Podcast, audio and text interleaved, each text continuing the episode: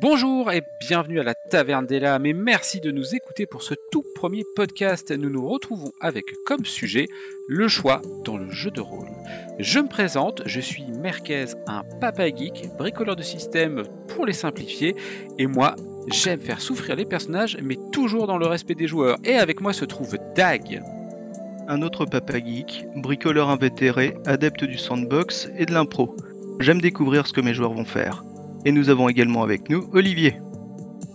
Qui va faire dans la nouveauté, puisque je suis moi aussi Papa Geek. Je suis peintre professionnel de figurines à l'atelier du Lican. Je suis feignant en termes de système de jeu. Et par-dessus tout, j'aime trahir. Et je te repasse la main Merquez pour nous présenter plus en détail le sujet du soir. Et pour ce premier podcast, nous avons choisi un sujet sur lequel nous sommes à peu près tous d'accord, et c'est le choix comme élément structurant du jeu de rôle. Vu qu'on joue tous les trois ensemble assez régulièrement, c'est un thème qui revient au cours de nos parties. Euh, le choix est la base même du, du roleplay et de l'incarnation du personnage. Si on retire le choix, il n'y a plus de jeu. Ça commence même dès le début d'une partie, même dès qu'on commence une campagne, quand on crée son personnage, le fait même de choisir les éléments constitutifs de ce personnage sont déjà un élément de gameplay. Euh, même si on peut jouer des pré-tirés, mais là encore, on choisit son pré-tiré. On peut être dans l'aléatoire absolu, mais même la manière dont on va décider d'incarner le personnage, c'est déjà une part de choix. Si on retire le choix, il reste plus rien on peut l'apercevoir cet élément-là même à travers le jeu vidéo. Tous les jeux qui se classent dans la catégorie euh, jeux jeu vidéo, jeux de rôle, dans les plus connus tels que les Baldur, ceux dont on se souvient, c'est qu'on pouvait faire des choix par rapport à des jeux plus classiques d'aventure. Le très très bon The Witcher 3 est connu pour ça, c'est-à-dire que l'ambiance même est donnée par la nature des choix. Typiquement, dans la plupart des quêtes, il n'y a aucun bon choix, ça se termine toujours mal. Mais voilà, on a la possibilité de choisir comment ça va le moins mal se terminer, mais l'impact de nos choix va nous donner l'ambiance même du jeu. On prend Mass Effect, qui est un très bon jeu aussi. Euh, pareil, c'est les choix. Je vais te laisser la main, Olivier. Tu, es prêt à rebondir là-dessus. permettre de, de, rebondir, euh, le choix effectivement est quelque chose de structurant. Et en même temps, il y a des moments aussi où, par exemple, moi, ce qui m'intéresse dans, dans le jeu de rôle, c'est plus le côté incarnation et du coup faire des choix que le côté mécanique. Et ce que je trouve intéressant aussi, par exemple, c'est le fait de ne pas faire de choix à la création du personnage, de laisser l'aléatoire pour euh, tirer les caractéristiques, tirer les traits, ce qui peut donner de l'inspiration justement pour l'incarnation du personnage et par la suite les choix qui vont en découler. Je trouve que c'est une richesse aussi de ne pas faire de choix à certains moments de la, de la préparation de la partie, par exemple, en l'occurrence la création du personnage. Alors je vais me permettre une citation avant de donner la, parole euh, à Dag. Euh, c'était dans euh, une très très bonne émission sur France Culture qui s'appelle euh, Des papous dans la tête, où euh, une phrase revenait souvent, c'est les contraintes sont libératrices. Le fait de s'imposer des contraintes force à devoir rebondir avec, jouer avec, et là encore faire des choix. Pour moi, tu peux lancer les dés, tu peux, tu peux, si tu tires 18 en force, c'est comme à toi de décider comment t'es fort ce que tu es en fait. Ok, peut-être que tu as, un très gros score de force, mais ça veut dire quoi? Ça dit quoi de ton personnage et qu'est-ce que tu vas en faire? Est-ce que ton personnage, tu choisis que ça soit juste un type très musclé? Est-ce qu'il est un peu, euh, est-ce qu'il est un peu carré? Est-ce qu'il est un peu gras? Est-ce que ça, ça, incite en fait, je suis tout à fait d'accord avec toi Olivier sur le fait que euh, ça crée de l'imagination et ça permet, mais ça permet quand même de faire des choix. Et maintenant je passe la parole à Dag sur le sujet. Ma foi, euh, vous avez déjà bien dégrossi le sujet. Euh, je te rejoins effectivement sur euh, les jeux vidéo qui sont assez évocateurs. Euh, et ceux qu'on retient, c'est ceux où on a des choix, même s'ils n'ont pas forcément de l'influence sur le long terme. Par exemple, tu parlais de Mass Effect. On nous a survendu le côté oui, tous vos choix, ils ont un impact à la fin. Dans les faits, bon, ils en avaient pas des masses, mais on est clairement dans un jeu où euh, la partie où le Shepard que j'ai incarné n'a rien à voir avec le Shepard que tu as incarné Merquez ou euh, celui qui a incarné Olivier. Et je pense que c'est ça qui fait la force de ces jeux-là. Et bah, en jeu de rôle, on a quand même encore normalement beaucoup plus de latitude. Euh, c'est ce côté euh, justement choix, parfois on peut avoir l'impression qu'il est bridé sur certaines campagnes parce que, enfin, ou scénario parce que c'est ultra linéaire et compagnie. Je pense que c'est un faux problème. Euh, enfin, il y a le côté linéaire, mais il y a aussi la liberté que le, le MJ va laisser aux joueurs pour s'exprimer et dire la manière dont il fait les choses et donc on a cette liberté, de, euh, même sur quelque chose qui est assez euh, railroadé. Alors, si je peux rebondir très rapidement sur, euh, sur un, comment dire la partie jeu vidéo, un jeu vidéo qui n'a rien de révolutionnaire, un MMORPG, Star Wars The Old Republic. Dans son gameplay, il n'est pas, il n'est pas révolutionnaire et pourtant il marche très bien parce que tout a été scénarisé pour te donner des choix à chaque quête ce qui donne une identité à chacun de ton personnage. Tu peux l'incarner parce que dans chaque scénario, dans chaque quête, tu as des lignes de dialogue où tu fais un choix et c'est ce qui a fait la force, je trouve, de ce, de ce jeu qui, ma foi, est très classique et en même temps qui, euh, qui, qui a un intérêt fort à ce niveau-là en termes de choix. Je suis complètement d'accord avec toi. On garde des très bons souvenirs de nos, de notre, de nos parties avec Marquez et d'autres, euh, justement, sur euh, The Old Republic, avec euh, certains. Comment. Comment tu définirais ça Psychopathe de, Oui, il y, a certains, il, y a, certains joueurs. jouer, là encore, on en vient sur le thème du choix et de la manière dont on va interpréter ces choix. C'est-à-dire que, effectivement, Dag fait référence à un on espère un jour voudra bien nous rejoindre sur ce podcast, euh, qui effectivement peut faire perdre de la santé mentale juste par, euh, par ses choix euh, aux autres joueurs, en choisissant effectivement systématiquement le pire. Après, comme on était dans l'univers de Star Wars, le pire est finalement souvent pas si grave que ça. Je pense qu'on aurait joué à un jeu du même style dans les univers de Warhammer 40 000 les choix auraient sûrement été bien plus sordides. C'est en ça aussi pour moi que le choix est structurant, c'est que les joueurs font des choix, et après le MJ va décider d'interpréter le résultat de ses choix. Et c'est aussi ce qui va donner le thème d'une campagne, le thème du thème général en fait et l'ambiance.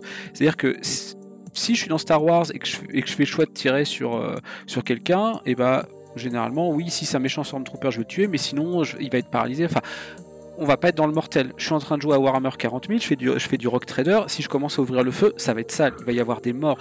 L'interprétation du choix que je viens de faire par le MJ va aussi déterminer cette ambiance. Et c'est en ça que de l'importance. Pardon, vas-y. Et c'est en ça justement voilà que je pense que le choix structure les personnages, c'est-à-dire que c'est quelque chose qui est commun, enfin qui, qui, se partage entre le joueur et les MJ. C'est-à-dire que les joueurs font des choix, le MJ en fait aussi, et ensemble, il faut travailler pour que ces choix soient intéressants, apportent de l'histoire, apportent du contenu et racontent une histoire intéressante qui fasse plaisir à tout le monde. Et c'est là où l'importance du MJ prend toute sa, toute, sa, toute, sa, toute sa place, toute sa valeur. C'est de poser les bases de l'univers pour que le joueur, même s'il n'est pas familier, comprenne l'importance de ses choix. Euh, un choix dans Warhammer 40 000 euh, doit se faire dans un état d'esprit qui est tellement différent des nôtres qu'il faut avoir deux, trois bases même très très très simples pour pouvoir comprendre que si je fais le choix de tuer quelqu'un euh, parce qu'il a une pensée hérétique, c'est pas un crime contre l'humanité dans l'univers de Warhammer 40 000. C'est-à-dire pouvoir s'extraire de notre habitude de penser euh, de personnes et pour devenir et incarner le le, personnage que notre avatar en fait. Je pense que c'est un très bon exemple parce que justement c'est un exemple de choix. C'est-à-dire que dans la plupart des univers, si je tue quelqu'un de manière euh, lambda, enfin j'arrive, je tue quelqu'un parce que juste je suis pas d'accord avec lui, tu passes pour être le pire des salauds. Effectivement, dans 40 000, dans beaucoup de cas, c'est la norme. De la même manière, le choix des armes, par exemple, dans la plupart des contemporains, t'es pas censé te trimballer avec une armure de plaque et une épée. Dans un médiéval fantastique, si tu fais le choix d'être armé, généralement il y a plein de situations où c'est pas illogique en fait. C'est normal, surtout quand on joue à du Donjon et Dragon, on a cette habitude de penser qui est pas du tout réaliste. Et là, on va tomber sur un autre sujet, mais les jeux de rôle n'ont pas à être réalistes, ils ont à être cohérents avec leur propre univers. C'est-à-dire que tu dois faire des choix qui sont cohérents avec l'ambiance générale. Euh, si tu joues à un truc très pulp, c'est tout à fait normal de pouvoir sauter d'un avion à un autre avion et de faire ce choix-là parce que dans un univers pulp, c'est tout à fait logique. Dans Mais un David, univers pulp, tu, tu, tu, veux dire, tu vas dans un temple où il y a une idole, euh, qui a une idole en or, c'est tout à fait normal qu'il y ait des fléchettes au curare et que quand tu appuies sur un bouton, tout s'effondre, alors que c'est complètement illogique, mais dans les choix de thématiques et dans les choix faits par le MJ et par l'histoire, c'est logique. Et rebondis- Dag, t'as dû, voilà. dû- le remarquer quand euh, tu nous masterises du DD5. Comme c'est un univers Medfan classique où on est baigné dedans depuis, euh, depuis notre enfance, la présentation du mode de fonctionnement du monde de DD5 est assez simple pour les joueurs que, que tu diriges en fait. Ah Bah clairement, il y a rien à, y a rien à dire en. Ça, on va dire, on a tous le même référentiel. euh, Et pour le peu qu'il y a apporté, ben, comme tu disais, euh, c'est mon rôle en tant que MJ d'apporter le, contexte, l'information, euh, de vous donner du contexte sur, euh, par exemple, Waterdeep et euh, le donjon qu'il y a en dessous, euh, parce que bah, ça, les joueurs ne connaissent pas, mais les personnages en- ont conscience. Et les personnages comme ça peuvent en faire ce qu'ils en veulent. Ce qui est intéressant pour le coup, pour expliquer aux gens qui écoutent, c'est une campagne qu'on a commencé, on est en train de faire Under Mountain, et dans le groupe, il y a à la fois des joueurs qui sont des joueurs de jeux de rôle depuis très longtemps, et des joueurs beaucoup plus novices. Et c'est intéressant de voir justement euh, comment se rattrapent les gens par rapport à ça. Comme disait David, euh, on a les bases de cet univers commun, après il y a les petites spécificités à cette campagne-là, parce qu'on ne connaît pas tous forcément Waterdeep, mais c'est intéressant de voir que même des joueurs euh, novices arrivent quand même à se projeter suffisamment pour pouvoir prendre des décisions, faire des choix, essayer de voir avec quelle faction ils ont envie de traiter plutôt que d'autres. Ça les bloque. le fait d'avoir un univers relativement simple avec un canevas facile leur permet de faire des choix. Alors qu'on peut voir que des fois sur des univers plus complexes qui demandent une énorme connaissance, et ben on sait pas toujours quoi choisir. On peut, le voir dans des jeux comme Mage ou Vampire où il y a énormément de, corpus de règles et de, et de background qui normalement ton personnage est censé connaître. Et ben ça, crée une, déco- décorrélation entre euh, le joueur et son personnage. Alors que son personnage c'est beaucoup plus de choses que le joueur lui-même souvent. Ou alors faut être un vieux de la vieille. Donc ça pose un problème pour faire des choix. C'est-à-dire que tu essaies de bien jouer ton personnage, sauf que lui il est censé savoir des choses que tu n'as pas. Donc comment bien choisir? C'est aussi ce qui fait qu'avec euh, Dag euh, ces derniers temps, on part sur des univers finalement de plus en plus archétypaux. On a fait pas mal de bah, l'équivalent de cyberpunk avec les règles du très très bon de mon point de vue euh, néon chrome, où finalement on est on est tombé sur euh, on a, refait un peu à notre sauce un univers cyberpunk en reprenant juste les thématiques qui nous plaisaient, mais en s'accrochant pas forcément à un univers très précis, avec une énorme part de création. Et finalement, ça a bien tourné, de mon point de vue. Enfin, je sais pas, pour le coup, euh, Dag et Olivier peuvent euh, dire ce qu'ils en ont pensé, mais parce que justement, on était sur des thèmes simples, on est allé sur. Et après, on a exploité ces thématiques très classiques de l'univers du cyberpunk, et les joueurs se sont retrouvés, ils ont pu faire des choix sans avoir besoin de connaître un lore incroyablement long, finalement avec peu d'informations et beaucoup de trucs inventés à la volée, parfois même le- choisis par les joueurs, on est arrivé à avoir quelque chose de cohérent, avec finalement à la base euh, trois lignes décrites. Et j'irais même jusqu'à dire que le choix, c'est la porte d'entrée pour soit des rôlistes feignants, un peu comme moi, ou alors pour des rôlistes novices, parce que justement, ils se retrouvent dans une dimension théâtrale où ils doivent incarner plus que réfléchir à la mécanique. Je te rejoins complètement là-dessus, Olivier. Euh, on le voit clairement avec euh, une des joueuses novices qu'on a à la table qui ne réfléchit pas toujours en termes mécaniques, mais par contre réfléchit euh, en permanence en termes de roleplay et de moi je veux faire ça.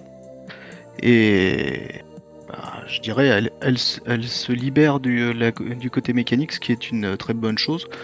Contrairement à des fois euh, certains vieux de la vieille qui euh, se brident par rapport à la mécanique et euh, se, limitent dans leur choix à des choses qu'ils pensent pouvoir faire et qu'ils ne pensent pas pouvoir faire, ce qui est, je dirais, dommageable. on l'a vu dans certains cas. Bah, on l'a vu pas mal de fois, effectivement, pour la personne dont on parle, c'est ça, c'est se dit d'abord, moi, mon personnage, qu'est-ce qu'il ferait? Après elle, après, elle demande en gros mécaniquement ce qu'elle doit le jeter comme dé, mais elle se pose pas dire, bon, alors j'ai telle compétence, si j'additionne tel bonus, je peux faire ça. Non, elle essaie de réfléchir de, manière, générale en disant, mon personnage devrait, fa- devrait faire le choix de faire ça. Parce que c'est logique dans la, création de mon personnage.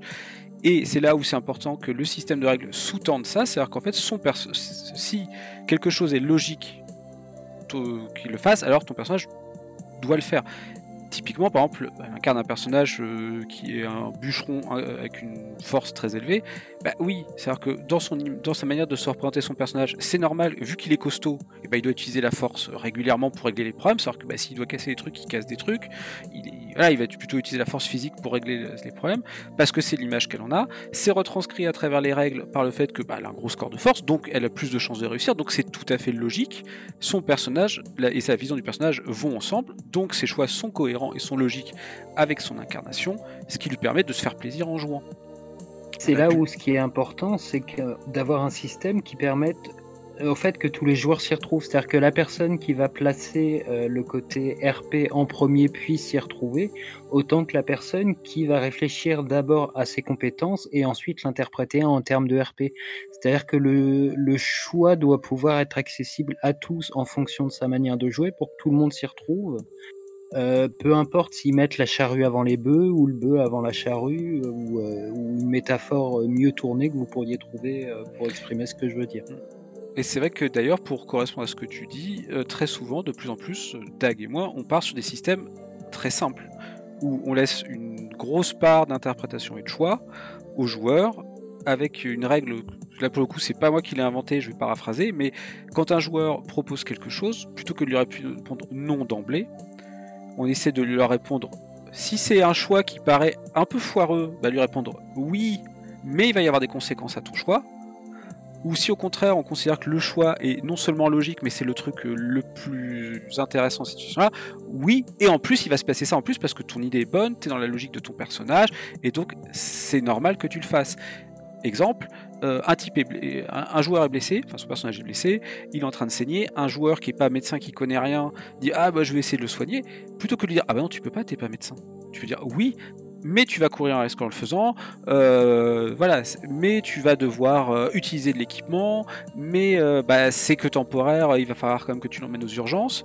Là où un personnage qui a des compétences qui, permettent de soigner, ou, un, ou un vrai médecin, tu vas dire oui, tu peux le soigner, et en plus, bah, peut-être que tu vas euh, devoir moins consommer de ressources pour le faire. Toi, tu vas pas devoir euh, vider tout le kit de premiers soins parce que tu sais un peu ce que tu fais. Ou alors, tu, et tu vas le soigner, mais ça sera encore plus efficace. Il va récupérer plus vite. Il aura une belle cicatrice. Ça va pas s'infecter. Enfin, son choix, et le choix dans les deux cas est logique. C'est juste que le MJ va orienter un petit peu plus dans un sens ou dans un autre, avec bah, des effets supplémentaires cool ou pas cool suivant son personnage, mais dans l'absolu, on n'a pas fermé le choix. C'est-à-dire que le joueur veut essayer de soigner, ok. Dans un cas, il va mieux y arriver que d'autres, il va y avoir des trucs plus intéressants, mais dans tous les cas, l'histoire ne s'arrête pas. On va pas juste dire non, tu peux pas, tu sais pas faire, tu peux pas. Bon, voilà, les règles disent que tu peux pas, donc ne le fais pas. Et j'ai une question pour Dag, et du coup, euh, qui a masterisé beaucoup pour nous ces derniers temps. Euh, quand tu te retrouves face à un joueur qui va te sortir un choix euh, auquel tu ne t'y attendais pas du tout. Quelle est ta, réaction? Quelle est ta manière d'appréhender la chose? Comment tu gères en tant, en tant que, que, MJ un joueur qui va te sortir euh, euh, la chose la plus impensable possible? Par, exemple, Olivier bah, Trice. Non, alors ça, ça c'est pas quelque chose d'improbable, c'est quelque chose de naturel. C'est une réputation à entretenir. Mais plus sérieusement, euh, ta question est bonne et elle s'est posée euh, pas plus tard qu'hier soir sur notre euh, partie de Under Mountain. quand bah, les archers, enfin la barde et, et l'archer que tu incarnes me disent ah, tire sur le gobelin que techniquement je ne vois pas parce que vous êtes panique talope, ils sont à plus de 18 mètres euh, ou 12 mètres du, du bâton lumineux du sorcier du groupe, et ils sont euh, aux prises en combat avec un autre personnage. Et là, bah, je tire dessus avec mon flingue. Ok, ben techniquement, si j'applique les règles by the book, tu peux pas. C'est non franc. Bon, l'intérêt, l'apport d'un non franc, je me suis dit, bon, c'est pas très cool. J'ai deux personnages qui, de toute manière, sont trop loin pour faire quelque chose. Euh, qu'est-ce que ça apporte euh, en termes de gameplay de, de, dire, euh, de dire un nom Rien. en termes d'histoire, c'est nul. Par contre, en termes d'histoire de dire ok, tu peux. Bon, par contre, tu me fais un test désavantagé, si tu te foires, tu risques de toucher un de tes potes. Ben, c'est pas tout à fait la même histoire là d'un coup, et ça, apporte, ça apporte du jeu, de l'enjeu, du risque, de l'histoire. Et donc c'est pour ça que justement je vous ai autorisé à tirer et que vous avez eu une veine de cocu, ça c'est un autre problème. Les gobelins ont, beaucoup moins aimé. Mais. Pour une fois. Oui, bah, hein. Bon, on s'approche de la fin du podcast. Euh, vous voulez chacun faire une petite conclusion? Euh, Bah, Olivier, si tu veux faire ta conclusion sur cette thématique. Alors moi j'aime beaucoup cette thématique parce que ce qui me plaît vraiment dans le, jeu de rôle, c'est le challenge de l'interprétation. Et l'interprétation se passe par l'ouverture en termes de choix.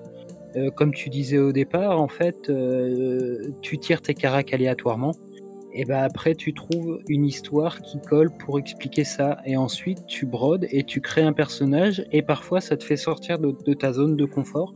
Et c'est en faisant ce genre de choses que j'ai euh, créé des personnages et joué des personnages qui sont restés gravés dans ma mémoire de rôliste et qui ont été les plus les plus marquants pour moi, en fait.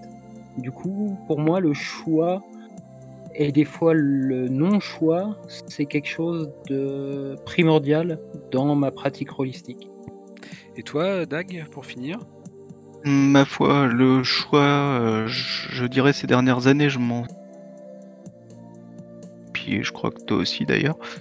Euh, dans ma vision de à quel point c'est important euh, et comme c'était euh, ce que tu as abordé en dernier point, le ne pas répondre du non, mais du oui, mais, du oui et, clairement, c'est une euh, chose que je sais pas si je le faisais de manière inconsciente ou consciente par le passé, mais c'est quelque chose qui a beaucoup changé. quand ça a été formalisé par écrit, j'en ai, pris conscience. Et je pense que c'est quelque chose bah, a priori qu'on devrait euh, à l'apocalypse, au système euh, euh, propulsé par l'apocalypse. Moi, c'est pas par ce biais-là que je l'ai découvert, on va dire au niveau écriture, mais c'est, si je dirais, s'il y a une chose à retenir, et ça vient du théâtre d'interprétation, d'improvisation, c'est le, c'est ça, c'est laisser des choix, et donc les choix, bah, quand c'est une proposition d'un joueur, c'est réfléchir comment on peut faire un oui mais ou un non mais à la rigueur, mais le non pour moi est déjà mauvais parce qu'il y a non dedans. Et donc on crée une barrière. Voilà, je te laisse euh, le mot de la fin, Merquez.